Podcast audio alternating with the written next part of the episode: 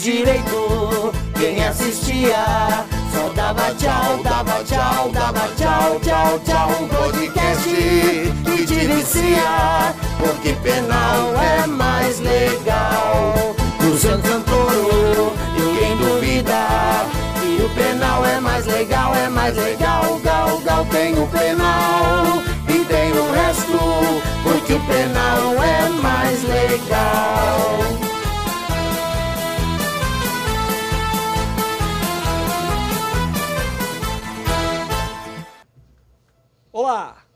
Seja muito bem-vindo ao podcast Penal é Mais Legal.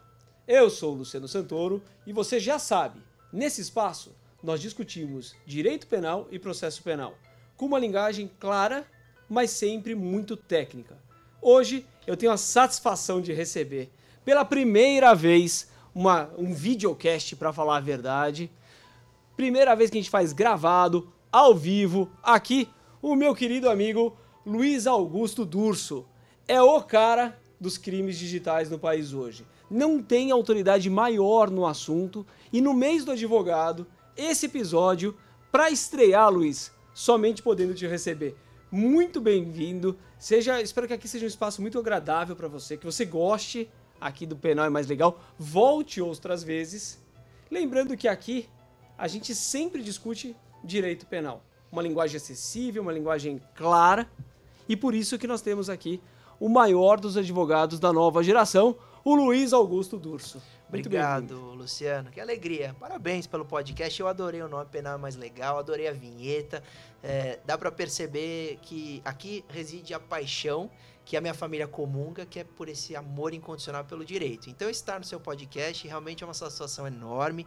É, a apresentação, por óbvio, está contaminada pela amizade, então é exagerada ó, sempre, mas é muito, é muito gratificante poder estar aqui para falar para o seu público de um tema tão importante que são os crimes cibernéticos, mas agradecendo novamente o convite e dizendo que é, eu tenho certeza que esse podcast vai trazer bons frutos, muito sucesso para você nessa trajetória aí de apresentador e que o podcast com imagem é uma tendência que você não consegue mais ceder. Então eu tenho certeza que os próximos episódios também serão nesse sentido. E para estrear, hein? Obrigado. No A meio gente- do advogado, É verdade. com o Luiz Durso, olha. E a gente realmente, até poderia falar para os estudantes não esquecerem do Pendura, já que a gente tá em agosto, né? em algo tem que fazer, Tem né? que lembrar Pelo menos uma vez. Só esquece os nossos telefones nesse dia. Se não convidou para pendura, também não convida É na hora que vai para delegacia. Porque a gente só é lembrado quando acaba o- a festa e começa a parte da, do- da delegacia. É, aí, aí do- chama a gente. Exatamente. É, nessas horas eu desligo o celular, eu aviso, ó, não me chamou antes, você não precisa me chamar depois. Eu também. Só, só estarei presente se eu for convidado desde, o- desde a do- da preparação. Desde a né? preparação. E sem ficar ligando para marcar em restaurante, porque isso é ridículo. Não, tem que parecer de surpresa, recolher os 10% do garçom que é sagrado e comemorar o dia 11 de agosto dando um belíssimo pendura. É uma experiência que vale mesmo para os alunos. Deixa eu colocar uma coisa aqui antes. Eu tenho uma admiração enorme pela tua família. Veja, quando eu falo tua família é porque eu conheço o teu pai, teu tio, a tua irmã, a gente fez curso junto já, a Adriana, extremamente inteligente. Você, Luiz, eu conheci, me lembro que no começo da década de 2000 tinha um jornal jurídico chamado Carta Forense. Começa com o nome de Folha do Acadêmico. Era um projeto de dois grandes amigos contemporâneos meu. Um, por sinal, meu AB é 195802. Esse amigo que criou, fundou o Carta Forense é 195803. A OAB dele é uma depois da minha, né? E quando ele estava iniciando esse projeto, uma das pessoas que ajudaram muito ele foi teu pai Ah, dando entrevista, fazia coluna, na época da eleição do seu pai ainda. Eu me lembro que teve um evento numa livraria jurídica que tinha na Senador Feijó. É uma livraria jurídica super conhecida em São Paulo. E eu me lembro, Alex, acho que não é o meu não. e eu me lembro, Luiz, que você tava lá com o teu irmão. Era um evento e você seguia teu pai assim, você novinho ainda, sei lá, estamos falando de uns 20 anos atrás. É isso. É isso aí, você ainda com uns 10, 12 anos de idade, caminhando do lado do teu pai, seguindo. Eu achei, achei aquilo muito bacana. E, e é interessante porque isso ainda acontece, Luciano. Primeiro, obrigado. É, a recíproca é verdadeira. Você goza não só da amizade, mas com a admiração também do meu pai e de toda a família, minha em especial também. Obrigado. É, e, e- e eu sempre acompanhei porque. Primeiro que eu não ia fazer direito. Eu queria trabalhar com TI. Então eu fui contaminado por essa paixão. Eu queria, eu já com 16 anos já tinha feito web design, já programava, amava toda essa parte de tecnologia. Mas o, o direito vem muito forte, né? Desde meu avô, você falou da sua OAB, a OAB do meu avô era 11.500. Então, é, tá enraizado na nossa família uma paixão de verdade, não é um trabalho. Você sabe que eu vejo você sentir isso também quando você faz a sua atuação muito competente, inclusive. E aí, é, quando você é picado por esse mosquitinho, né, chamado é, Estado Democrático, Direito, Democracia, Defesa do Cidadão, não tem como fugir. E aí eu com, consegui juntar essa parte que eu amava de TI com o direito, principalmente trabalhando com direito digital. Mas acompanhar meu pai sempre foi uma, uma, uma, característica nossa, né? Meus irmãos também adoram fazer isso a gente faz até hoje. Então, recentemente a gente voltou de um evento, eu cheguei, a gente chegou no escritório, 10 da noite, e, e, e, todos animados, felizes. A gente falou, pô, isso é trabalhar? É tão gostoso trabalhar em família e, e ter a oportunidade de estar envolvido né, na, nas questões do, da UAB e tudo. Então, é, foi, foi um privilégio muito grande ter essa trajetória. Sido primeiro acompanhado pelo meu avô, que trabalhou até os 88 anos, depois agora com meu pai. Então é, é, gostoso. Eu acho que. E o escritório já está com 60 anos já?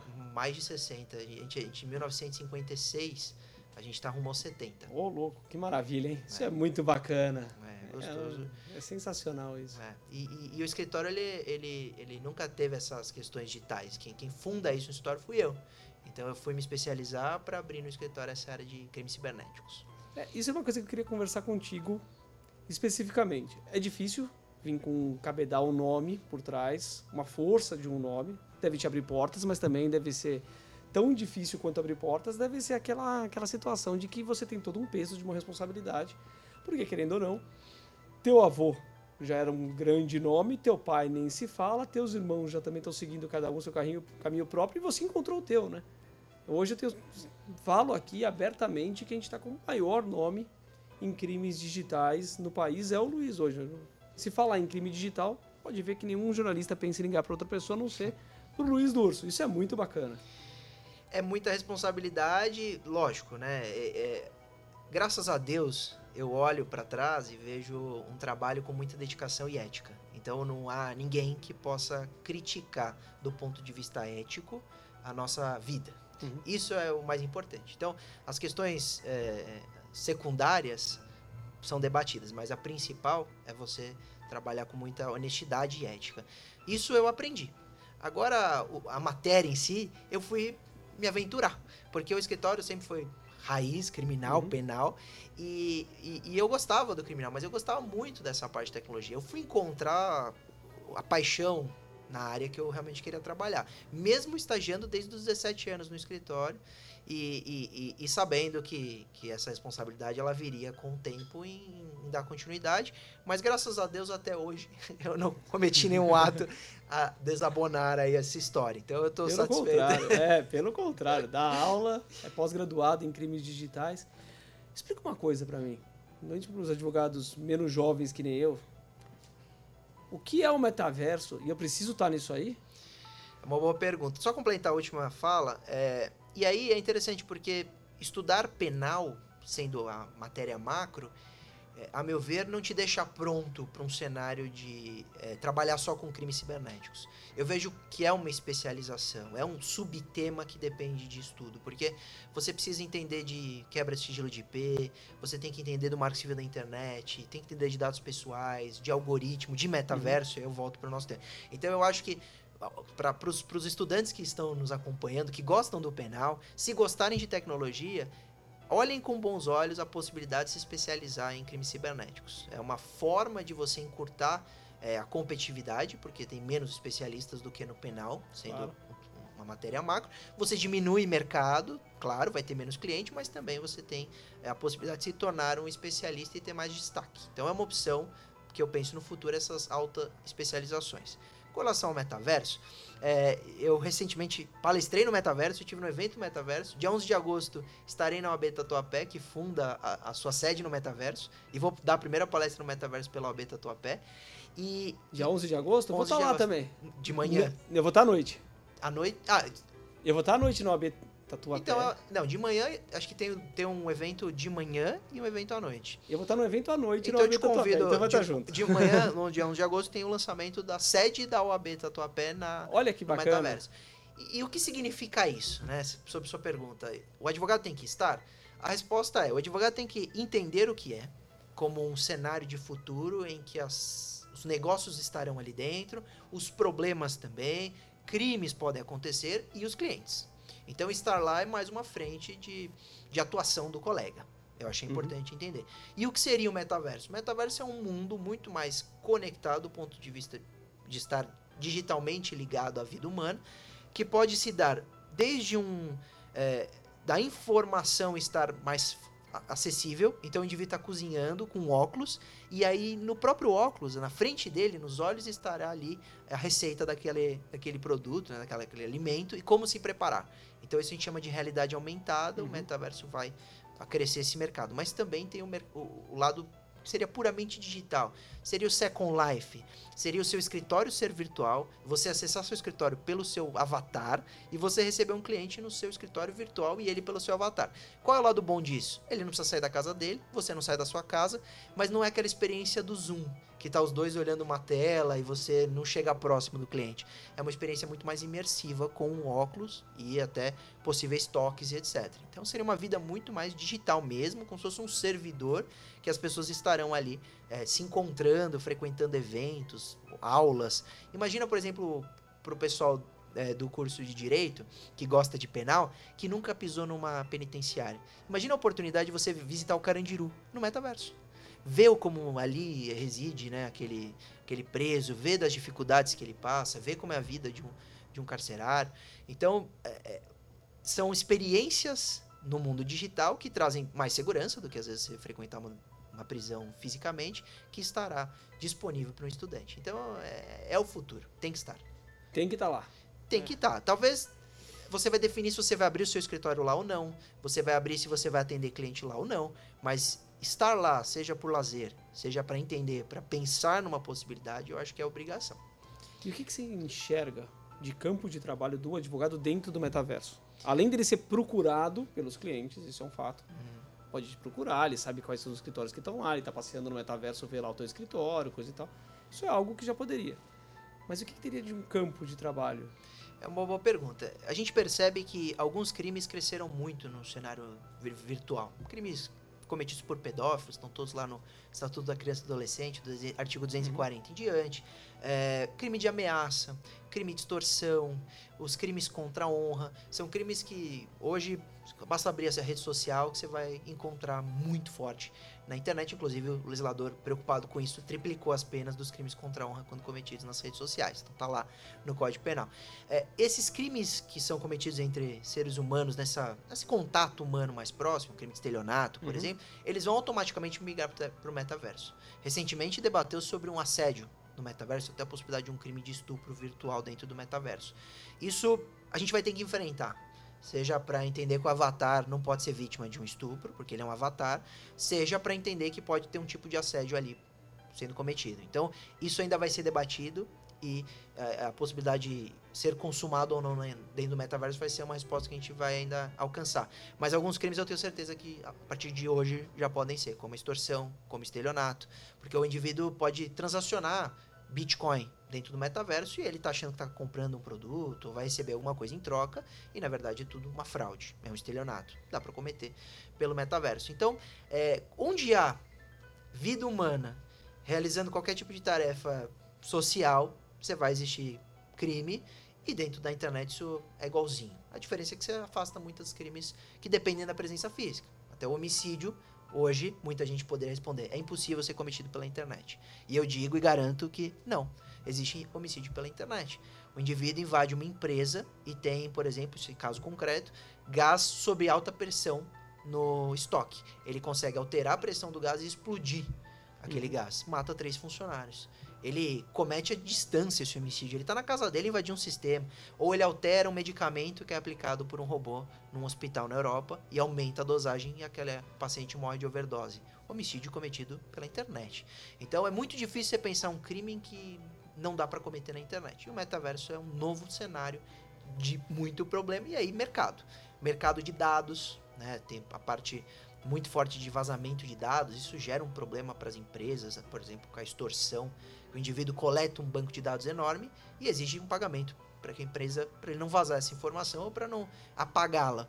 No metaverso você vai ter coleta de dados muito mais forte, porque se hoje a empresa coleta informação na sua vida, onde, onde você dentro da sua casa tem um LED conectado na Alexa, não há dúvida que quando você entrar num sistema de computador para viver, os dados coletados serão mais íntimos, mais menos privados no caso. É, não existe mais intimidade na internet, não existe privacidade dentro do metaverso, você não vai ter. Então você vai ter problema com certeza sobre essas informações coletadas. Então é um mercado enorme que vai que vai precisar de advogado para resolver e ajudar as vítimas. E advogado que saiba, né, do que está falando, né? Porque eu acho que a nossa grande questão, principalmente falando para os alunos, para os estudantes, é que precisa se especializar. Né? Você precisa do conhecimento relativo àquilo. É, quando eu me formei lá atrás, a gente estava começando a discutir crimes econômicos.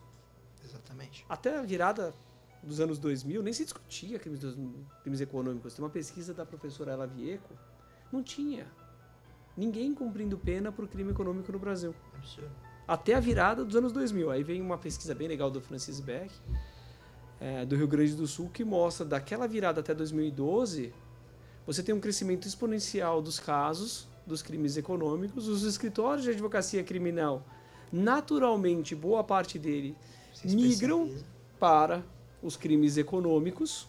Tanto que hoje a gente tem inúmeros colegas que falam que. Só fazem isso. Só querem crimes econômicos é. e falam: nunca vou pisar num júri na minha vida, não é meu interesse, não gosto desse tipo de crime, não gosto de crimes clássicos. Mas eu vejo que é algo natural, né? Você migrar para um, uns crimes digitais também. O que não está interligado hoje numa rede? Conhecer um pouquinho é quase obrigatório. Por isso que eu, às vezes, até sou convidado a dar aula de noções gerais de direito digital em pós-graduação, porque o colega tem que entender um pouquinho de cadeia de custódia da prova, como preservar uma prova no ambiente virtual, print screen é válido ou não, como fazer um mata notarial, até usar tokenização de certificação e etc. É, isso é necessário para a vida do colega em qualquer área que ele tiver, só que a especialização para trabalhar nisso pode ser uma tendência magnífica para aqueles que gostam. Você acabou de citar. A gente sabe que hoje a, a massa carcerária são os crimes é, com tráfico de drogas relacionados à droga, mas essa porcentagem diminui quando cresce essa, esse, essa, essa, essa, investigação, na verdade, os crimes econômicos existiam, mas o Estado não estava tão preocupado, não tinha leis específicas. A gente está falando da lei de organização criminosa de 2013, que vem de, com delação premiada, etc. É, então, é tudo muito recente, mesmo quando a gente olha essas questões que são óbvias, como o, o, o, as questões de penal econômico, mas é uma, uma mega área. Escritórios estão vivendo, crescendo, se evoluindo só trabalhando com isso. Então, eu acho que é, é, a autoespecialização é uma tendência do mercado, seja você médico, seja você advogado. Uhum e que o, o, o direito digital é um mercado em expansão que movimenta no mundo 1,5 trilhão de dólares. Então, é, é a, o prejuízo é enorme, o, o, investimento em cibersegurança também. É, é, uma, é uma matéria e é uma área muito promissora. Então, aquele que se especializar e trabalhar, estudar e etc., terá uma grande chance de sucesso, de viver bem financeiramente, porque hoje há é, excesso de caso e poucos especialistas para atender. É assim que eu enxergo. Eu acho que, como é uma matéria super nova, não há o suficiente no país, isso eu garanto. Em São Paulo talvez tenhamos, mas no país não há, de especialistas nessa área para atender toda a demanda. E aí o, o cliente pode procurar um colega que entenda, mas que não é especialista, ou, ou optar por, por fazer ali de outra forma. É, eu entendo que a evolução do direito reside na autoespecialização e a minha área é uma delas, segmentando. Uhum. Você falou do júri. Talvez eu não faça tão cedo, porque no direito digital até hoje eu não tive.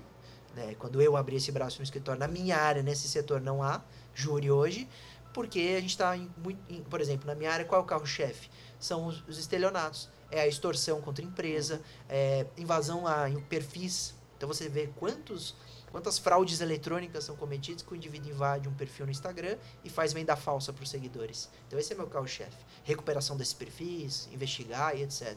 É, hoje é isso. Amanhã serão outras, outras, outros temas, mas que é uma área em expansão e que atrai um mercado maravilhoso por causa da de ser especialista e que eu acho que depende sim da autoespecialização, porque aquele que se aventurar pode amanhã ter um problema.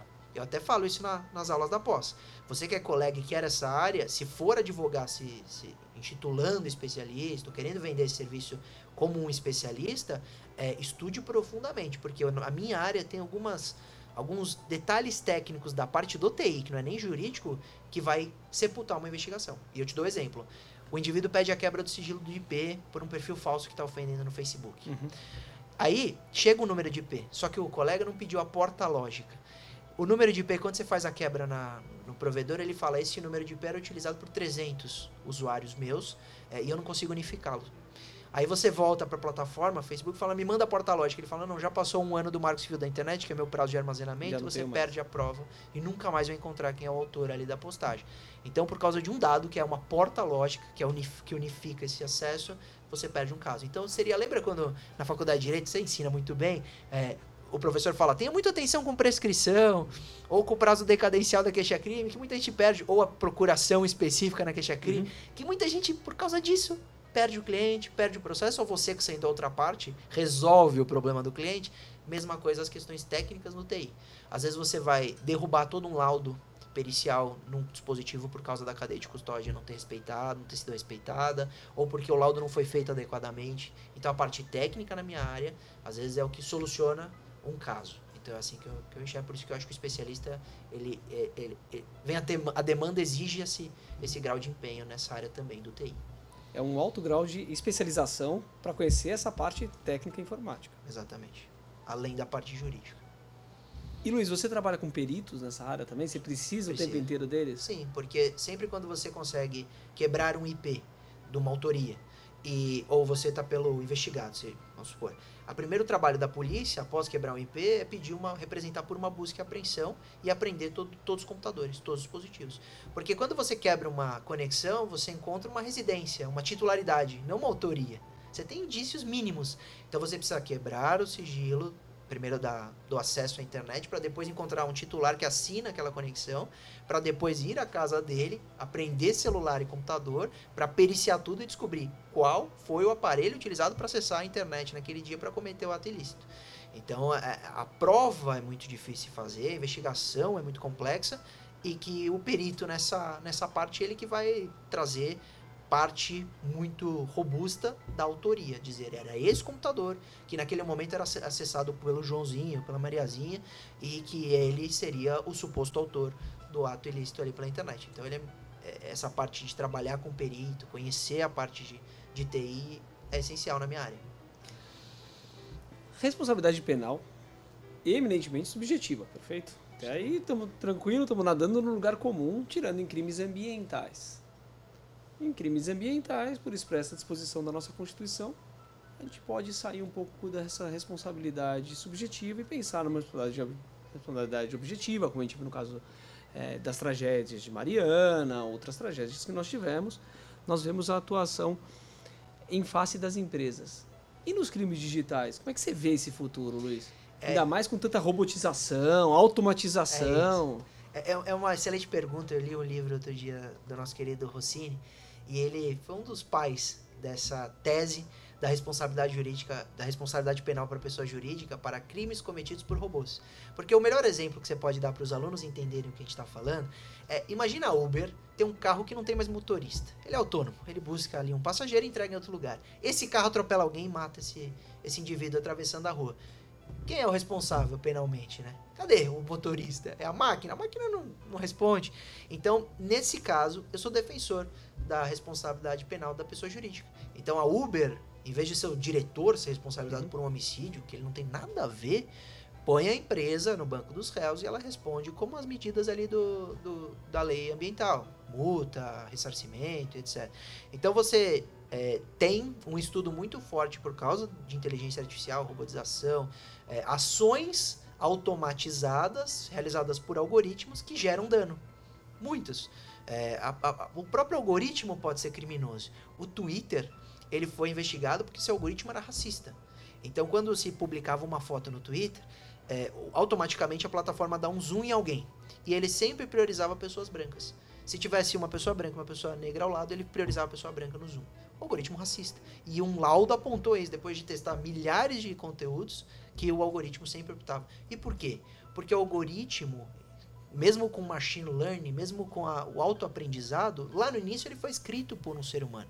E o ser humano passa suas crenças e seus preconceitos para a máquina. E ele acaba desenvolvendo a longo prazo. Então o algoritmo também será preconceituoso a longo prazo, como o ser humano é. é e vai cometer crime vai cometer às vezes uma ofensa, vai cometer crime contra a honra, pode discutir com alguém, brigar na internet, é, ou pode ir além matar uma pessoa. É, recentemente, semana passada, teve a notícia que um robô jogando um xadrez com um menininho deu um problema e ele, em vez de pegar a peça do xadrez, pegou o dedo do menino e quebrou o dedo do menino. Lesão corporal, cometida por uma máquina. Então, como responsabilizar essas máquinas? Elas não serão. Então, é melhor, penso, a responsabilidade penal da pessoa jurídica nesses casos, quando ilícitos cometidos por algoritmo. É muito bacana isso, né? você estava falando dessa questão do do robô. E eu me lembrei de um caso que eu tive no escritório, Luiz. É, a gente atendia uma dessas redes é, de restaurantes que tem Brasil afora. E na verdade era um fundo americano que veio no Brasil, comprou esta rede. Você tinha um presidente que era um presidente espanhol, que estava no, no Brasil, ele ficava em São Paulo. Só que em uma das lojas, não vou falar a marca, porque, mas em uma das lojas do restaurante, num shopping no Rio de Janeiro, no Botafogo, encontraram numa fiscalização uma lasanha vencida, uma lasanha vencida. Numa das geladeiras, lá na última prateleira da geladeira, tinha uma lasanha vencida lá dentro. Produto impróprio para consumo. Além do gerente ser denunciado, o Ministério Público me denunciou o presidente da rede que estava aqui em São Paulo. Como se ele tivesse a responsabilidade pelo dever de agir, de evitar aquele resultado. E olhar o vencimento da lasanha numa das. Numa das lojas de uma rede imensa. Então, se a gente vai pensando, veja, não está tudo muito distante ou não interligado. São várias soluções que a gente tem dentro do direito penal que a gente tem que pensar. Como que eu aplico neste lugar, como que eu aplico naquele lugar. É verdade. E isso faz da gente ver o quanto o penal é legal, né? Porque a gente tem tantos casos bacanas que a gente vai lembrando e a gente vai se colocando. Agora, esse ano, tive um caso interessante aqui em São Paulo desses golpes do Tinder. Muito triste o caso. Muito triste o caso. Mas se você não tiver aquele conhecimento que você está falando, você não chega na autoria do fato. Em síntese, né? Só sendo bem sucinto no que foi o caso. O rapaz, ele era um oriental, conheceu uma menina pelo Tinder. Do Tinder foi pro WhatsApp e ela marcou um encontro é, onde ele deveria buscar ela na Vila Brasilândia. Ele foi sequestrado. Quando ele estava chegando na Vila Brasilândia, à noite, era quase 11 horas da noite, num lugar péssimo, que se ele tivesse visto antes, que era lá, nem os moradores de lá vão para lá, porque realmente é perigoso nesse horário da noite. A hora que ele estava chegando lá, ele viu que era uma emboscada, fugiu com o carro e os rapazes não deixaram e ele se perseguiram ele de moto e acabaram dando um tiro e esse tiro acabou matando o rapaz e foi um latrocínio e aí tem toda uma história por trás porque é, começa-se uma investigação para tentar localizar quem foi, né? Muito difícil num latrocínio você descobrir quem são os autores do latrocínio. O caso acabou indo parar no DHPP e eles conseguiram localizar por duas investigações paralelas. Olha que legal.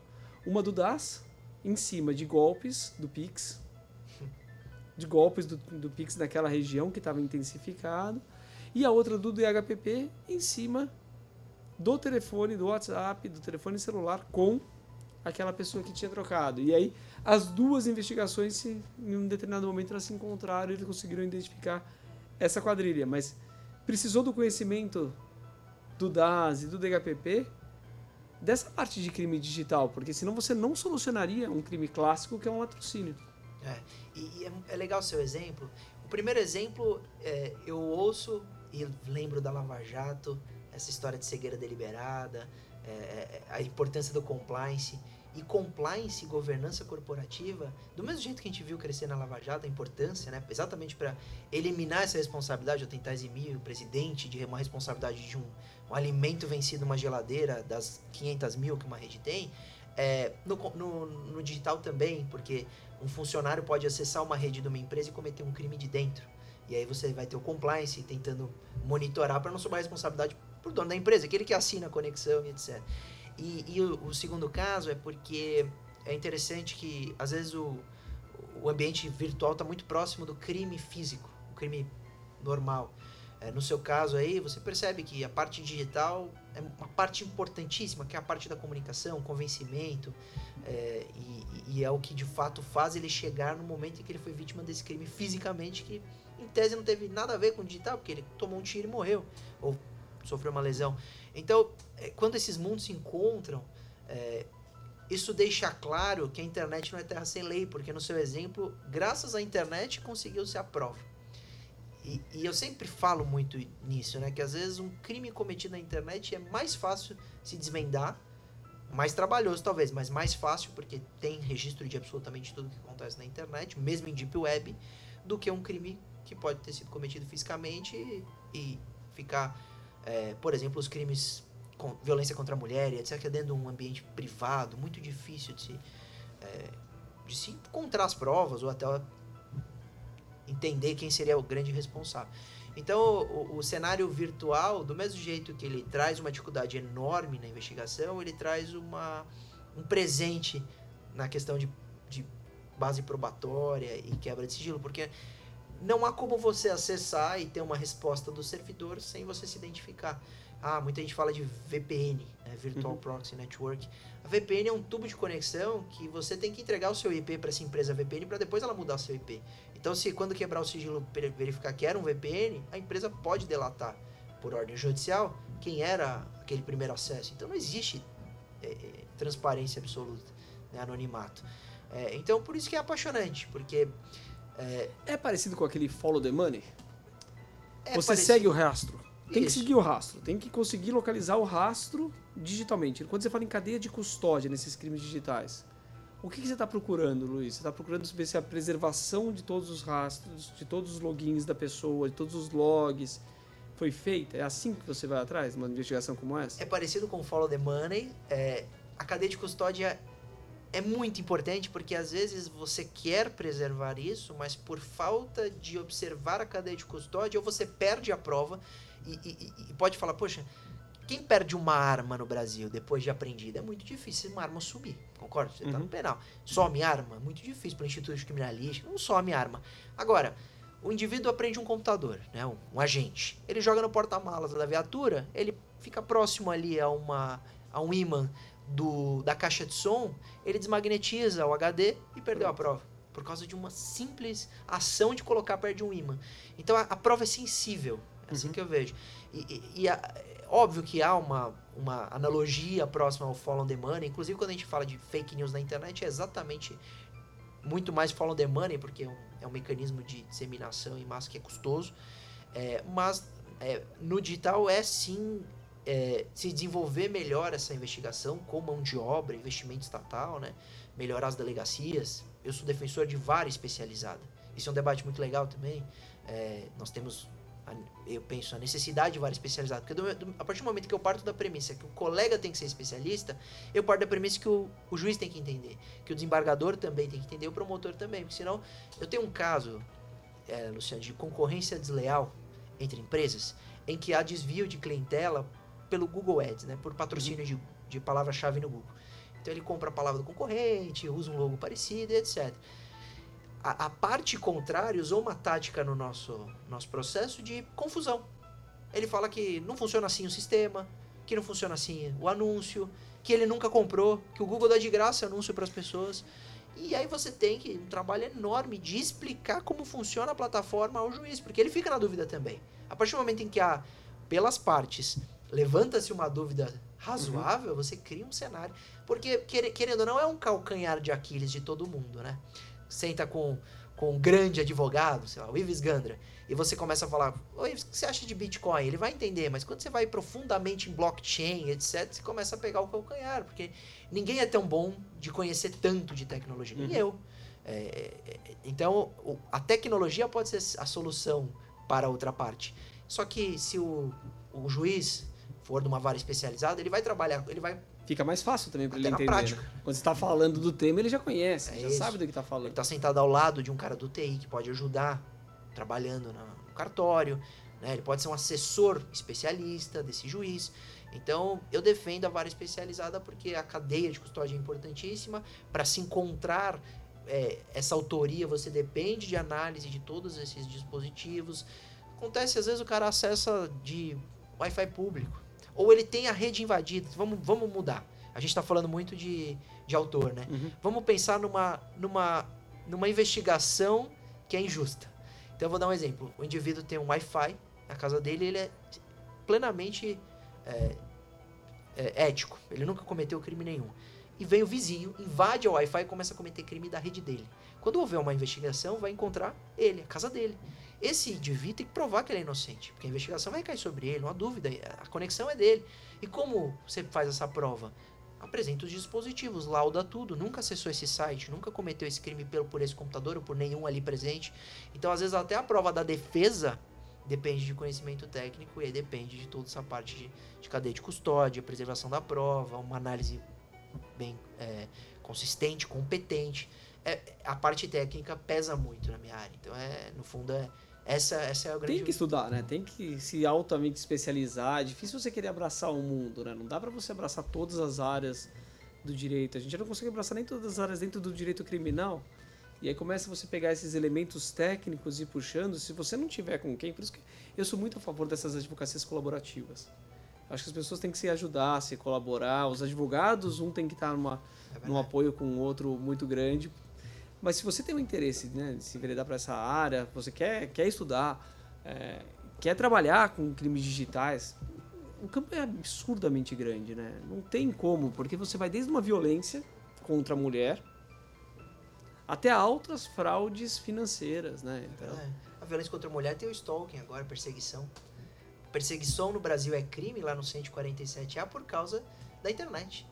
Começou a se falar em stalking por causa de rede social. Senão nunca ter. Isso eu tenho certeza. Pelo menos até hoje eu tenho certeza que não teria o crime de perseguição se não tivesse internet. E ah, bem que tem aumento de pena para mulher, que é a grande vítima. né? Mais de 80% dos casos de stalking são mulheres as vítimas. Então, a- a- só de ter criado rede social e ter colocado uma forma de interação humana mais próxima virtualmente, você já criou um problema enorme, que é a necessidade de uma criminalização de uma conduta de perseguir reiteradamente alguém. É, nós tivemos alteração do Código Penal para mudar o crime do 122, que era só induzimento ao suicídio, hoje é induzimento à autolesão corporal. E a razão de mudar esse artigo é por causa do jogo Baleia Azul, que falava-se muito de automutilação, instigação à automutilação pelo jogo, e aí, quando a gente foi estudar, falou: Ué, cadê a resposta penal? Não tem crime. Você induzir um adolescente à autolesão corporal não era crime no Brasil até ano passado, dois anos atrás. E aí teve que mudar o e com 120. uma gravidade absurda, né? Eu Claro. que tenho filha da cidade, minha filha tem 10 anos, você vê o quanto a criança é suscetível Ah, a estar induzida A naquele violentos. momento a jogos violentos, assistir coisas que não podem, etc. Que faz parte da formação da pessoa, faz parte da ideia. E aí um amiguinho acha que é legal fazer uma brincadeira, o outro também. é. E aí aquela responsabilidade dos pais de estar em cima também, né? Porque antigamente, na nossa época, você jogava bola na rua. Teu pai, pela da, da janela, te via e conseguia te controlar. Qual, qual era a influência é, possível a te, a te levar para um caminho? Era muito tranquilo você fazer uma gestão. Agora, você dá um iPad para esse adolescente, você abre um mundo para ele dentro de casa. Então, o controle parental é uma responsabilidade, mas o controle estatal também, que tem que pensar as possibilidades de novos crimes, que seria, por exemplo, o induzimento à autolesão corporal, vazamento de nudes. Tá tendo uma série na Netflix, tá famosinha, inclusive recomendo todo mundo assistir. O homem mais odiado? Exatamente. O homem mais odiado da internet. Você assistiu? Assisti. Não é assustador você pensar nos Estados Unidos não há crime pro vazamento de nudes de terceiro sem autorização. É um absurdo. No Brasil, nós teríamos a difamação, que antes do, do- da importunação sexual era o que utilizava, e agora o crime específico do 218C, É. que é o vazamento de nudes. Então, é, isso criou por quê? O, o crime de 218C criou por causa do pornô de vingança. Então, o Brasil estava na frente, se a gente comparar, porque a série é de 2017, 2011, 12, a gente está na frente dos Estados Unidos naquela época. Então, é, é, essas novas interações humanas na internet eram. E vale a pena assistir o Homem Mais Odiado na internet para mostrar que não dá pra fazer nada. Não dá pra tirar o site do ar. e tinha tantas e tantas vítimas ali, e a série deixa muito claro. Se fosse no Brasil, dá. Agora, Daria. agora dá. Dá pra gente ir atrás, dá pra gente. Com pena de até 5 anos de reclusão. É, então, já se torna uma coisa bem interessante. A gente tinha antigamente, Luiz, eu não sei se você lembra, e até teve uma. Voltou a ter isso agora. Alguns motéis, eles filmavam as pessoas. Filmavam as pessoas, filmavam os quartos. Até pra preservação do, do- da mobília, né? É, preservação das coisas internas. Só que o grande problema é quando. Lógico, não pode filmar, né? Uma cena de intimidade é um grande problema, mas depois alguns funcionários começaram a vazar essas, im- é, essas imagens, essas informações. E aí você começa a pensar que não tem né, limite para coisa, né? Você pode ir para um campo que é um campo muito aberto. É um campo absurdo. Isso mesmo de você compartilhar e o quanto é difícil, né? De explicar para as pessoas, olha, a partir do momento que você tirou uma foto e você mandou uma foto para alguém, você perdeu o controle sobre essa foto. É verdade. É, é, é, por isso que isso é gostoso dessa área, né? Fazendo jabá aí pros alunos que É. vierem pra minha área, vou te roubar aluno aí do penal raiz. Mas é muito gostoso porque você conseguir atender uma família em que a filha se encontra numa situação de vazamento. Eu tive um caso, Luciano, esse foi traumático, tá? E é no- você sabe como a gente tem é, couro, né, para aguentar esse tipo de, de emoção do cliente, mas esse foi duro, porque era uma menininha de 11 anos que trocou nudes com o namoradinho, o namoradinho terminou, mandou pro amiguinho, o amiguinho mandou no colégio inteiro, 11 anos. 11 anos. Acontece que caiu na mão de alguém que não era mais uma, alguém do- da escola, que ele criava perfis no Instagram todos os dias e vazava aquela foto. A gente conseguia uma decisão judicial para remover, ele criava outro. E assim por diante. Então todo dia tinha um Instagram criado com essas fotos dessa menina. E não adiantava você correr pro judiciário eliminar a informação, remover o perfil, porque ele criava outro. Então você tem que correr atrás da autoria. Só que para quebrar IP, você deve bem lembrar, é, antes de 2014, o delegado podia ele representar automaticamente, né? Solicitava pro, pro provedor ou pro servidor, ele mandava lá as informações do acesso. O Marco Civil da Internet de 2014 colocou no artigo 10, para o primeiro só decisão judicial. Então hoje você tem que pedir pro delegado representar, isso vai pro DIPO. DIPO pede pro Ministério Público se manifestar, volta pro juiz do DIPO para ele determinar a quebra, para ir pro cartório para oficial a plataforma. Demora. Isso foi uma morosidade por causa da lei, por causa do Marco Civil. E a gente, ó, tentou, o professor Luiz Flávio Gomes, saudoso, tal, era um dos, dos autores de um, de um projeto de lei para mudar o Marco Civil da internet para acelerar a investigação no ambiente virtual, mas a lei tá aí atrapalhando. A gente falou bem, né, até agora. Você pega o Marco Civil, tem algumas críticas a parte do que, que trouxe essa, esse sigilo do, do log de IP como se fosse um sigilo bancário. O delegado não poderia solicitar, desde que justificado, depois até o Ministério Público de alguma forma fiscalizar. É, o, ta- o prazo de armazenamento, o Marco Civil trouxe de seis meses para as empresas, para aplicações de internet e um ano para empresa de conexão. Se o, se o cliente procura sete meses depois, Acabou. não tem mais esse dado na empresa. Então, é, a- a- a- o próprio Marco Civil dificultou o nosso trabalho e das vítimas. Então, é, do mesmo jeito em que as coisas melhoraram, a gente tem muita coisa para debater e é legal viver ajudando, né? Eu comecei contando a menina que a gente é, foi traumático porque a gente não conseguia resolver o problema dela. E como resolveu? Investigação, inquérito policial, quebra de IP e aí sim descobriu a autoria. Era um jovem também, mas maior de idade, que conhecia lá o pessoal do colégio, recebia as fotos e achava que era divertido esse tipo de ação. Acontece que foi antes da entrada em vigor da lei de importunação sexual. Então ele respondeu por difamação, você sabe bem, Uhum. pena de três meses a um ano. É, então foi é, convertido no GCRIM. É, é- é frustrante. Por isso que a gente aplaude né, o, o vazamento de nudes, o crime específico. É frustrante, mas quando chegou nele e ele viu que, opa, peraí, eu tô na internet, mas não é uma terra sem lei, Sim, parou, né? não aconteceu mais, tem efeito pedagógico. É, poderia, poderia haver uma ação de indenização dela contra ele. Mas a, a resposta penal né, é, é ridícula, né? Ridículo. Você, é, é mais ou menos, você deve ter passado muito por isso, quando o cliente procura, procurava antes dessa, da, da cena tri- da pena triplicada, quando o cliente procura e fala, ele me ofendeu na internet, eu vou processá-lo, ele te paga para ingressar com uma queixa-crime, a queixa-crime, antes de ser recebida no GCRIM, marca audiência preliminar, Reconciliação. E vai para conciliação. Aí o seu cliente fala, de jeito, composição civil, de jeito nenhum, eu não vou dar um, não quero um real dele. Transação penal, vem o Ministério Público e fala, acho que 300 reais. Tá- tá "Eu gastei satisfeito." muito mais com o advogado.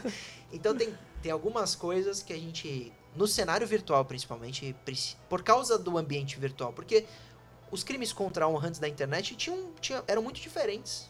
Você concorda? Porque ou era um jornalista que tinha acesso à imprensa forte, ou era alguém no bar da praça. E a internet, né? E, essa, e esse poder de disseminar uma notícia para todo mundo, até impulsionar. O alcance é muito grande. Então, aí agora a pena é triplicada. Porque alguém rever, olhou para isso e falou: realmente, tem razão, não dá, não é adequado. Então, eu acho que o direito digital, os crimes cibernéticos, eles mudaram muito recentemente o penal. Com essas novas, essas novas condutas que foram criminalizadas. Então, eu, eu fico muito feliz em acompanhar essa evolução. E fico feliz, às vezes, até de ter participado, porque do Baleia Azul eu tive participação direta, né? Na, na audiência pública. A ideia de aumentar a pena, de in- incluir no Código Penal, foi dada pela gente. Então, alguma coisinha, a gente tem um papel de ajudar a sociedade. Então, é, é muito gratificante, assim, é muito legal. E você vê, Luiz, tá precisando de um diploma específico para os crimes digitais? Ou a gente ainda consegue resolver, olha, eu tenho aqui o estelionato, mas se eu fizer essa alteraçãozinha aqui, eu estou incluindo esse estelionato aqui sentimental, que também vai abarcar essas coisas ligadas à internet. Ou então, já que eu estou aqui no um crime contra a liberdade, eu já pego o stalking já coloco aqui nos crimes contra a liberdade. O que você vê, Luiz? Estamos precisando mesmo de um diploma só para os crimes digitais? É uma boa. Eu respondi muito essa pergunta na minha vida já. É, se eu defendi uma lei específica. Mas é que eu acho que a gente conseguiu, né, durante os últimos anos, é, ocupar essas, essas lacunas. Então, você acabou de citar uma notícia de ontem, né, de, de sexta, que foi a, a, é, a aprovação no, no Congresso do, do, do sentimental, que poderá vir a mudar o Código Penal se, se for sancionado, etc. Então, é, eu vejo que antes disso já tivemos a fraude eletrônica, é, a gente aumentou a pena para os crimes de invasão de dispositivo informático, a gente incluiu o crime de invasão de dispositivo informático com a Lei Carolina Dickmann em 2012. Então você citou também outras mudanças. é, eu acho que a gente conseguiu até então ocupar essa necessidade. Se você me perguntar hoje, no seu estudo aí, nessa área, tem uma coisa ou outra, eu diria pouquíssimos. Alguns casos muito específicos que a gente olha e, puxa, aqui Tá faltando. Tá faltando. O que aconteceu também, foi- vamos tirar do ambiente virtual, o que aconteceu com, com- com a importunação sexual. Uhum. O indivíduo vai ejacular em alguém no ônibus e fala, mano, o que, que ele cometeu? Ah, não é estupro. Ah, então é uma contravenção. E aí você Ele fala, "Pô, sai. mas só isso, É né? isso. Como é que pode, né? É, então, pode acontecer, porque eu também não tenho todas as pode todos os casos concretos. Mas até então, me parece que o Estado agiu muito bem. Falta, a gente até conversava antes do podcast, uma parte mais preocupada com os dados, parte penal mais preocupada com isso. Porque não que eu defendi é, ter na LGPD a parte penal, não defendi mesmo. Eu achava que era uma lei muito específica Uhum. para necessária naquele momento para cuidar disso. Mas que eu ainda acho que haverão responsabilidades penais pros dados, porque é, a- o resultado é, é imediato. Né? O indivíduo está sendo ameaçado. Vazou o dado aí na internet, a partir de amanhã ele tem risco de vida. Né? E a responsabilidade disso de vazar é só civil? Né? É, A gente tem já no Código Penal alguns crimes que trazem a responsabilidade Divulgação. a, a- a divulgação Divulgação de segredo, segredo. etc. Só que aí sempre pensa que ele obtém a informação por uma função, pelo seu cargo ou pelo seu ofício. Agora, já me perguntaram, ah, qual é a criminalização para o E não vazamento? responde por hipótese de omissão, né? Exato. Você tá numa omissão de dados É ali. E aí, não- Não ah, investiu pura em e simplesmente cibersegurança. é, não investi em nada, Exato. tenho só ali um. Então eu defendo. Hoje eu defendo, até, até pensando no prejuízo do vazamento de um banco de dados enorme de uma empresa, porque não é às vezes só dado cadastral. Vaza o seu cartão de crédito. E aí eles começam a fazer compra. E, você- e aí sobra para você correr atrás, vítima, consumidor, de resolver o problema. Todas as dívidas que eles contraem em seu nome, a- as contas abertas em seu nome, os empréstimos realizados, tudo por internet banking, sem conferência dos dados adequadamente por parte dos bancos digitais. Então é um cenário em que hoje o, o, o, o titular do dado fica exposto por uma negligência absoluta das empresas que não investem adequadamente em cibersegurança e que a responsabilidade seria, hoje é no pior dos mundos, a multa da NPD de 50 milhões de reais. Então, eu acho que é, pode ser que é bom pegar no bolso, mas a parte penal, mesmo sendo a última necessária, por gerar um prejuízo concreto à vida ali do, do titular, pode-se pensar sim. Então, eu acho que ainda nesse lado de dado a gente vai evoluir, principalmente com os algoritmos, etc. Mas o que eu tenho visto hoje, respondendo sua pergunta, é que tá, a gente está conseguindo incluir bem até então. Então, eu, não, eu te pergunto, você, você, vê a necessidade, não, como professor? Não, eu não então, vejo. Para mim, no meu modo de entender, eu vejo que é um grande direito penal e você tem vários nichos ou várias Perfeito. áreas de subespecialidade que te levam, como eu também não havia, não via necessidade de um direito penal econômico específico para mim. Eu tenho um conceito mais macro de direito penal econômico e acho que a gente já está bem resolvido com diversas leis que nós estamos colocando. Gostaria muito de ver um código penal ele tivesse sido aprovado, o anteprojeto de Código Penal, onde você tivesse todas as leis penais no mesmo diploma. Perfeito. Mas todas as leis penais, porque hoje em dia a gente costuma brincar, né? A gente tem um exemplo da, da Lei do Salário Mínimo de 2011, onde trouxe a regra do parcelamento de, de regra de parcelamento tributário que afeta diretamente a extinção da punibilidade nos crimes tributários. E você fala, o que, que inseriram naquele lugar lá? Como é que você não. Quer dizer, porque foi o, tipo que estava sendo aprovado e eles botaram a alteração dentro daquela norma. É ruim você ter ela muito espalhada, porque você tem um grande de um problema que são diversas normas tratando direito penal e aí você fica muito difícil de você entender. E o aluno então? É, muito difícil você saber onde estão aquelas regras é que são aplicadas. Mas a partir que você tiver um único diploma, não precisa só um diploma para os crimes. Eu acho que isso, estando dentro do mesmo diploma, resolve para todo mundo. Acho que o anteprojeto de 2013 ele não vira, né? Porque o legislador ele foi muito além, ou pelo menos o legislador não, mas os, os autores do anteprojeto eles foram muito além do que a sociedade estava preparada para alguns temas, como o aborto, etc. Mas tirando isso, eu, eu, espero sim que a gente tenha um diploma só de direito penal. Né? Você falando de, da necessidade de um diploma, eu lembro de uma aula que eu dou quando a gente fala de interceptação de comunicação informática. A gente usa a lei de interceptação telefônica que é de 1996. É, é a única forma quando o indivíduo, por exemplo, invade um e-mail. Não tem o crime de invasão de dispositivo informático quando você invade um sistema. É, o dispositivo informático presume um hardware, né? Um, uhum. É, um, computador, um servidor e etc. Agora, você descobrir a senha de alguém num e-mail, invadir um e-mail, não tem dispositivo informático. Qual é o crime, então? Ah, eu enquadro na violação, na interceptação. É. Então, ele está acompanhando a troca de e-mail, uhum. interceptação é, telemática lá, informática, no caso. Mas a lei é de 96. Então, a gente adequou. Que foi o que uhum. aconteceu com o Sérgio Moro quando invadiram o Telegram dele, a época ministro. Então, não é uma resposta adequada, a pena é baixa, para se não me engano é 4 anos, etc.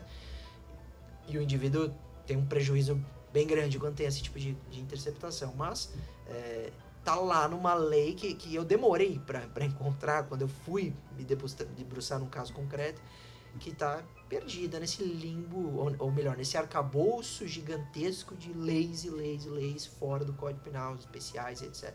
Então eu também defendo entendo como você que não precisa de um código específico para digital, mas que seria muito bom unificar e que enxugássemos a Constituição, né? Também isso gera. E é estranho, né? Que às vezes acabam mexendo nessa lei sem pensar bem no que está mexendo, né? Que nem na gravação ambiental. Incluíram um dispositivo na lei falando que a gravação ambiental é permitida com autorização do juiz, com autorização do Ministério Público, com depois do parecer do Ministério Público como meio de defesa.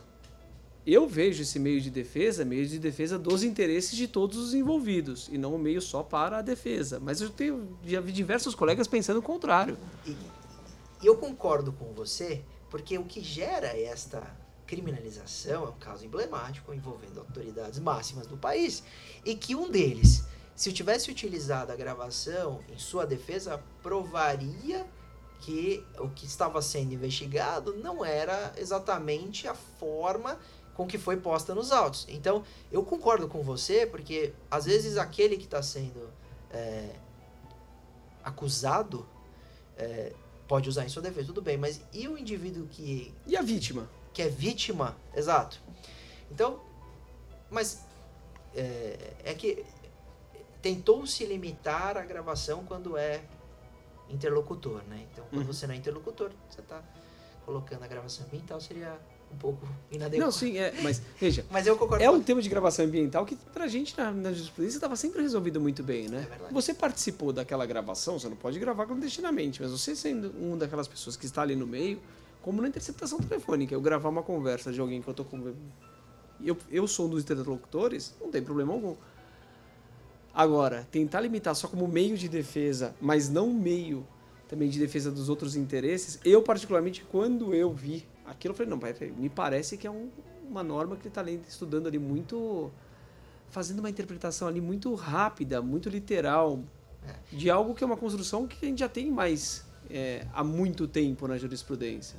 Engraçado é que eu tenho um caso de uma queixa-crime em que é utilizada essa prova ambiental e que comprovaria a, a, os dizeres. Uma pessoa no telefone é gravada com um gravador ambiental ali e ela está no telefone com outra pessoa.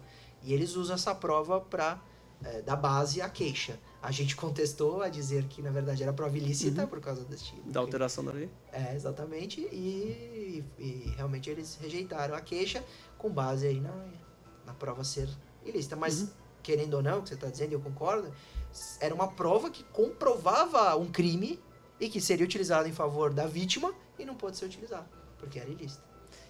E se a vítima participou daquela, daquela produção, por que não? Né? Se ela também estava no. Eu, eu, vejo ali, se ela tiver uma coisa. Mas é, nesse caso ela deixa o gravador e sai da sala. ela deixa o gravador esse, e sai da sala. É muito é bem diferente, né? Porque seria a mesma coisa em que você botar uma interceptação telefônica Perfeito. no telefone de terceiros. Né? Isso. Né? Mas veja, e as câmeras de segurança que a gente tem para tudo quanto é lugar? Como funciona? Também não vou poder utilizar? É. Querendo ou não, a câmera de segurança faz uma gravação ambiental. Faz. O tema não acaba, Luiz. O tema não, não vai terminar nunca. Se a gente é... conversar, não tem, não, tem, não tem fim. Né? Porque... Isso é bonito do, do direito.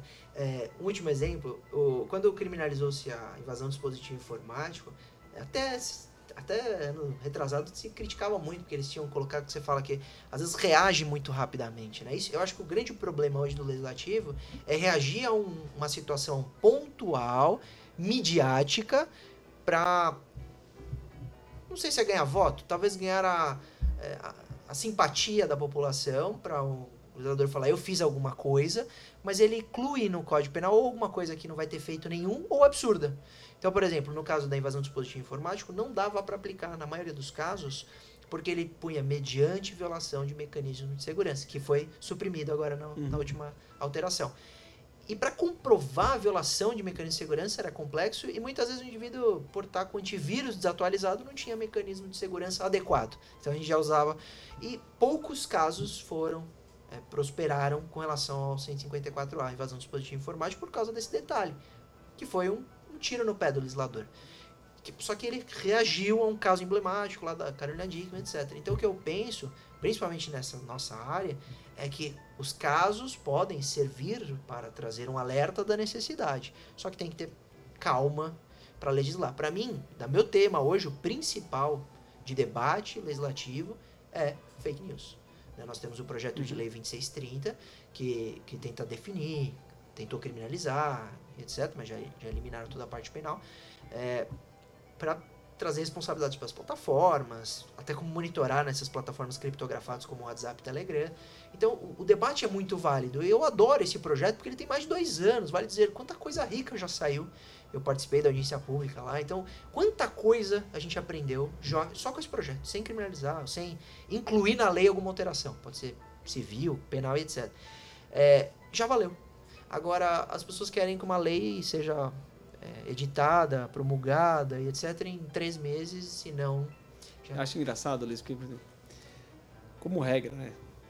Em Portugal eles debatem muito na academia, depois leva para o legislativo, aí aprova e cai na sociedade. Aqui a gente faz o contrário, né? É. Aqui vem a lei primeiro, é vem o caso, daí vem a lei, e depois a gente traz para a academia para a gente discutir, descobrir se aquilo, como que vou aplicar aquilo, se, se ela tem constitucionalidade, se ela não tem constitucionalidade.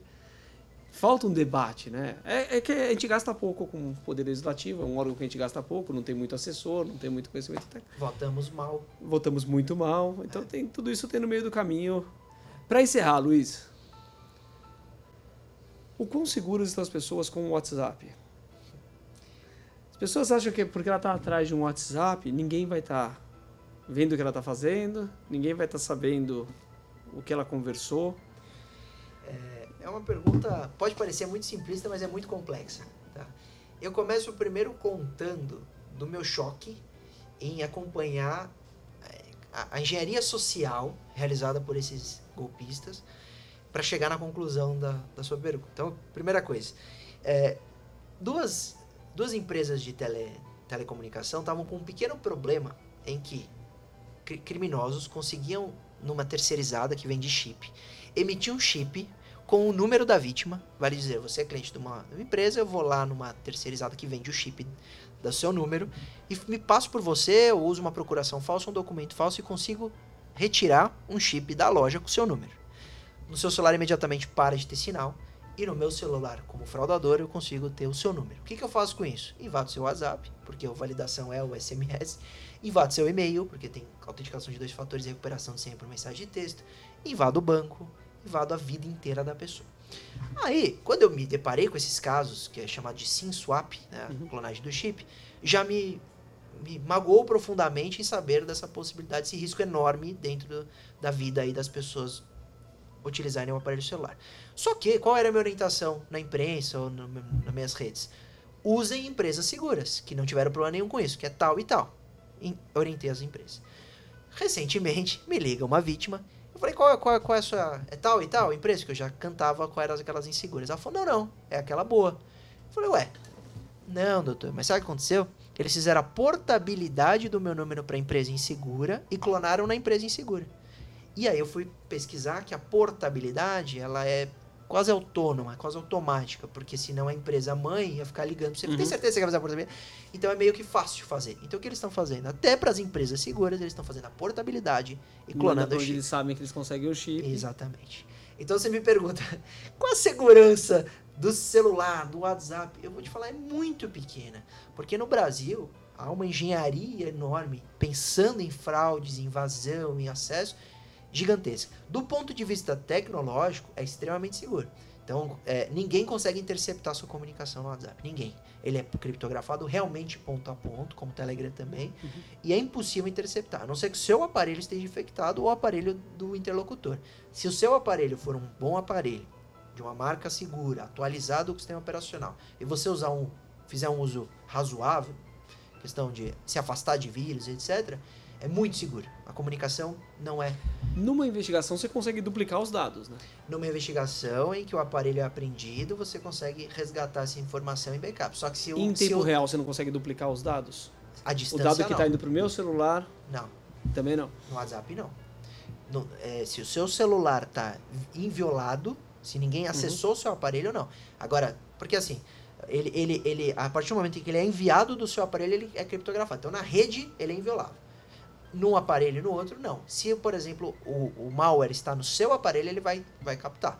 Ou se o perito fez uma busca e apreensão, né, o- a polícia entregou para o perito e ele vai fazer a análise, ele consegue. Desde que ele quebre a senha de bloqueio, ele tem a senha. Aparelhos da Apple, muito difícil quebrar, bem que quando há é, a apreensão de aparelhos da Apple, e o, você sabe bem, Uhum. o investigado não é obrigado a dar senha de nada, é, tem alguns aparelhos que até hoje aguarda-se a quebra da, da senha para conseguir acessar lá a conversa do WhatsApp. Então ele é seguro do ponto de vista da informação se houver uma busca e apreensão, é seguro contra a invasão é, de durante o período de comunicação, mas ele como aparelho ele não é ele não é tão seguro. Vale dizer, ele pode ter vírus nele ou o indivíduo clonar o seu chip e invadir diretamente o seu WhatsApp e, por exemplo, fazer resgate de backup, etc. Então, é, se eu te falar que, tipo, como eu falar, tecnicamente ele é muito seguro, né?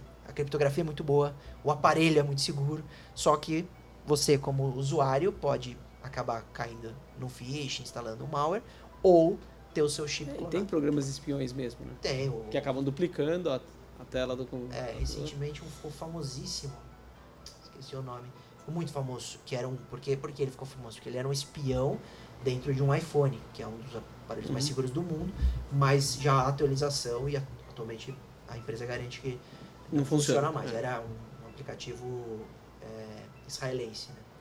Que Israel tem um nível de, de aplicativos muito seguros, muito, muito eficientes. Então, é, esqueci o nome, tá na cabeça, mas tudo bem. É, a questão é que a premissa para você, para o cliente, para o mundo é é inseguro, não utilize esperando em que ninguém vai acessar a informação. Essa é a orientação para todo mundo. É, é possível a invasão, principalmente com clonagem. Sérgio Moro, para acabar, hein? Como que os, os alunos entenderem como Sérgio Moro teve seu Telegram invadido, que virou a Vaza Jato, que virou a Intercept, que virou a anulação dos projetos lá no STF, no- dos, Dos processos. dos processos no STF de vários da Lava Jato por causa eh, da situação lá da que não havia imparcialidade, tirando a parte de, de territorial, né? Que não foi da incompetência territorial, da, da situação da, parcial, da possível parcialidade do Moro em razão dos vazamentos das conversas. É, o Telegram era usado pelo, pelo Moro. Os, os criminosos, eu não gosto de chamar de hacker porque é, é a técnico, né? O termo é cracker, mas os hackers é, descobriram o número do Moro. E, esse, e, esses aplicativos, como Telegram e WhatsApp, validam o acesso com um código que ele envia para você, seja por ligação ou por mensagem de texto.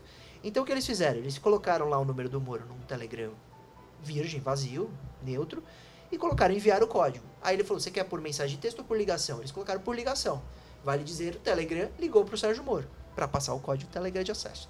Eles bombardearam o celular do Moro de ligação. Um monte, um atrás da outra. Pá, pá, pá. Quando a plataforma ligou e o celular dele estava ocupado por causa dessas ligações, caiu na caixa postal. E o Telegram gravou a senha do Telegram na caixa postal. Seu código é tal, tal, tal. Aí, os smartphones, para facilitar a vida das pessoas, não pediam mais senha de caixa postal. Bastava você uhum. ligar, ele verificava que era seu número e te entregava os recados na sua caixa postal. Então eles simula, simularam o número do Sérgio Moro no VoIP, que é um programa de computador que simula ligações, e entraram em contato com diretamente na caixa postal. A caixa postal avaliou, viu, falou: ah, é o Sérgio Moro, é o número dele, aqui estão seus recados. E um deles era o número de acesso ao Telegram. Eles colocaram na plataforma, o Moro não tinha é, ativado a autenticação de dois fatores, que seria uma senha ou um uhum. e-mail, e com esse código eles invadiram e conseguiram acesso às comunicações dele com Dallagnol e etc. Esse foi a grande genialidade. mas uma baita engenharia, né? Foi inteligente, mas não muito elaborado. Porque imaginava-se que era algo assim, do aparelho. Uhum. Não invadiu nem o aparelho. Os caras colocaram o número dele, pediram para gravar na caixa postal e invadiram uma caixa postal, que é muito insegura. Então, é, às vezes a gente pensa que o golpe virtual é muito elaborado, mas ele é o mais simples possível por causa de uma pequena falha da plataforma ou do usuário. Então, eu conto essa história para mostrar que nesse caso do, do Moro, mostra que é muito insegura a comunicação pelos meios digitais. É muito seguro mesmo, mas é muito seguro. Eu me lembro que quando eu entrei na advocacia criminal para encerrar, agora de verdade. Já, os nossos 15 minutos de conversa já passaram de uma hora e tá muito legal e para mim ficava mais um tempão aqui. Eu entrei na advocacia criminal, que era do Paulo Sayeg. E naquela época estava começando a ter uns tijolão de celular, uns Motorola tijolo, mas era uns tijolo pesado. O, o, o, mais avançado chamava StarTAC, que era um menorzinho é, assim de abrir e fechar, coisa e tal. E ele tinha uns amigos dele lá da Polícia Federal que andavam com umas maletas na mão naquela época. Eram os nossos, nossos agentes, andavam com as maletas. Ele olhava pra ele e falou: Tá vendo isso aqui? Ele mandava o telefone: Isso aqui serve para marcar encontro no lugar errado. ele não usava ele não usava, não gostava de usar, coisa e tal, porque ele lá atrás imaginava que a coisa era altamente insegura, né? Se você está com os dados correndo por aí, em algum lugar esse dado vai ter acesso. Eu tenho uma operação no Sul, a Enterprise, é, que na verdade, que é um dos clientes que eu... É, a Enterprise é uma operação enorme, mas de um dos clientes que eu estou no meio, e esse cliente, eles chegaram nele por causa de quebra de dados de backups na internet. Então, através dos backups, que aí tem uma discussão no Superior Tribunal de Justiça em qual que é o limite. Se deveria ter, se deveria ter uma limitação temporal ou se você pode fazer uma vasculhar o e-mail da vida inteira da pessoa. Perfeito. Isso é uma discussão que tem é, hoje na é uma discussão que está tá colocada no Superior Tribunal de Justiça. Mas é, nesse cliente chegaram por conta da quebra, não do telefone dele, por causa da quebra dos backups, que não sei se foi a época que entregou ou quem entregou. E... Isso é genial, porque vem a perícia e fala, é inviolável o aparelho, né? Porque a criptografia da senha da tela de bloqueio da Apple é muito eficiente. Então, se eu tiver meu celular roubado hoje, sem chip da aparelho, e eu indivíduo tentar quebrar a minha senha, muito difícil. E mesma coisa a polícia. Então, o que, que eles pensam? Não, então toda a informação está espelhada no servidor da Apple então basta eu pedir o acesso ao servidor da Apple. Não estou pedindo a senha do usuário, estou pedindo o acesso. E aí teria essa quebra. Foi uma forma muito eficiente de acessar as informações. O que, que eu faço? Por questão de sigilo, não pensando em investigação uhum. criminal, mas pensando Sim. em hack. Preservação do seu sigilo. Isso. Eu não, não utilizo o backup online. Porque é interessante, olha como tudo há duas mãos, né? Você contou a história desse colega do, do Star, StarTAC, não era? É. Startup, Era StarTAC. Né, Isso, chamava. que era, um, era o flip. Mas tipo, era o pequenininho E- naquela época. Era grossão primeiro, depois eles Primeiro era um Motorola enorme, assim, Isso, é tinha... verdade. E aí, é, ele abria mão de um Tinha os uso, Ericsson também grande, lembra? mas não usar naquela época era abrir mão de uma pequena experiência. Você E fazer um- hoje, como é que faz? Exatamente. Então hoje é muito grande. A mesma coisa, você pensar você toda vez chegar em casa, plugar no seu computador, passar o backup para um HD externo, físico e guardar esse HD seguro. É, isso dá trabalho, mas traz mais segurança. Ninguém tem acesso remoto a essa informação. Por que criou-se nuvem? O que, que são, que, que são armazenamentos em nuvem? Armazenamento em servidores que estão Tá afundados lugar. no, tem container no Uhum. oceano e tal, e estão armazenando informação. O acesso, ele é criptografado para alguém, que seria a empresa e o usuário. Se vem uma ordem judicial, a empresa tem que dar, né? em tese. A gente tem que discutir isso também. E aí você teria o acesso absurdo à vida daquele usuário. Vale dizer, às vezes é melhor você ter burocracia e tirar do que é iCloud o acesso remoto, só para você ter uma ideia, para encerrar no escritório, os casos que a gente óbvio, faz o acompanhamento internamente, né? Do, porque a gente antes tinha um arquivo, agora é tudo virtual com um servidor. O nosso servidor é offline. É uma opção que é muito complexa, porque me, me, pede o, me impede o acesso se eu estou no aeroporto, se eu estou viajando, etc. Mas me traz muito mais segurança. Então, nosso backup hoje e o nosso servidor é offline. Só, só se eu plugar o computador. Tem que tá lá. Exatamente. Mas aí pensando já, porque os dados que a gente apresenta não são nossos dados, na verdade, né? Dos clientes. Exatamente. LGPD trouxe mais uma. É que no nosso caso tem sigilo, tem o código de ética, mas para todas as empresas é, mudou o papel da empresa. Hoje ela tem que armazenar bem também os dados, porque tem muito mais valor, exatamente. Então, cibersegurança é outra coisa. Não é mais o que era. Hoje é outro debate. Luiz, não tem nem como te agradecer por todo esse tempo aqui, essa disponibilidade, esse carinho aqui com a gente. Sabe que aqui o Penal é mais legal também. Tá de portas abertas o tempo inteiro para quando você quiser vir e falar, não, eu quero gravar um episódio sozinho com alguém aqui no Penal é mais legal. Aqui é nosso, né? Aqui foi um, é um canal criado para os penalistas, é, que a gente possa falar um pouco de direito penal sem ter aquelas barreiras que às vezes impedem a gente nos outros podcasts que a gente vai, nos outros programas. Aqui é de criminalista para criminalista, dentro da casa dos advogados, no meio dos advogados. Dizer que é, eu tenho certeza é, que teu sucesso ele vai cada vez crescer mais, Luiz, porque você é um cara preparado, um cara educado, Obrigado. um cara que tem um coração enorme. E o Luiz, eu tenho certeza. O Luiz ele chega onde ele quiser. O Luiz é o nosso, vai ser ministro do que ele quiser, se quiser, porque realmente é uma competência extraordinária. E não é porque tem um sobrenome bonito, não, porque na verdade o competente é ele mesmo, é dele, veio dele, do estudo dele. Então, meu querido, obrigado mesmo, Luiz. Obrigado, De obrigado. coração, cara. Muito obrigado por ter participado aqui com a gente e volta mais vezes. Eu voltarei, queria agradecer. é, você fala de. Eu encerro com uma satisfação, que eu acho que você está sentindo, de falar de, com tanto amor pelo que a gente falou aqui, que eu espero que quem nos ouviu esteja sentindo isso também, porque se está sentindo isso, é penal a vida, não adianta, isso é uma paixão. Mas eu, eu sigo bons exemplos de pessoas que criaram uma trajetória bonita, que é, tem um sucesso profissional. Então eu sigo seu exemplo, sigo o exemplo do meu pai, são figuras que, que eu admiro muito, que fizeram é, história em vários casos aí marcantes. Então, é, obrigado pelo convite. De verdade, a recíproca é verdadeira. Obrigado pela gentileza, pelo convite, pelo papo. E a gente encerra é, falando que não há dúvida nenhuma que é, o dia 11 de agosto representa o que a gente está fazendo aqui, representa esse podcast, representa essa casa.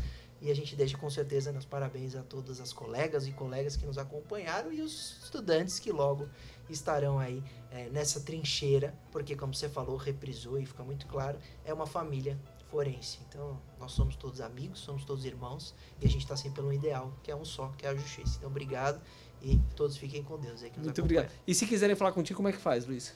Ah, pode me procurar em qualquer rede social. No Instagram eu uso muito Luiz Augusto Durso. Pode Luiz. Augusto Durso, procura lá na rede social. Ele responde todo mundo que manda mensagem, não Verdade. fica com aquelas frescuras de nome. Mas o meu tem eu e mais dois amigos. Obrigado, Luiz. Valeu, obrigadão. Tchau, pessoal. Abraços e até a próxima, porque penal é mais legal.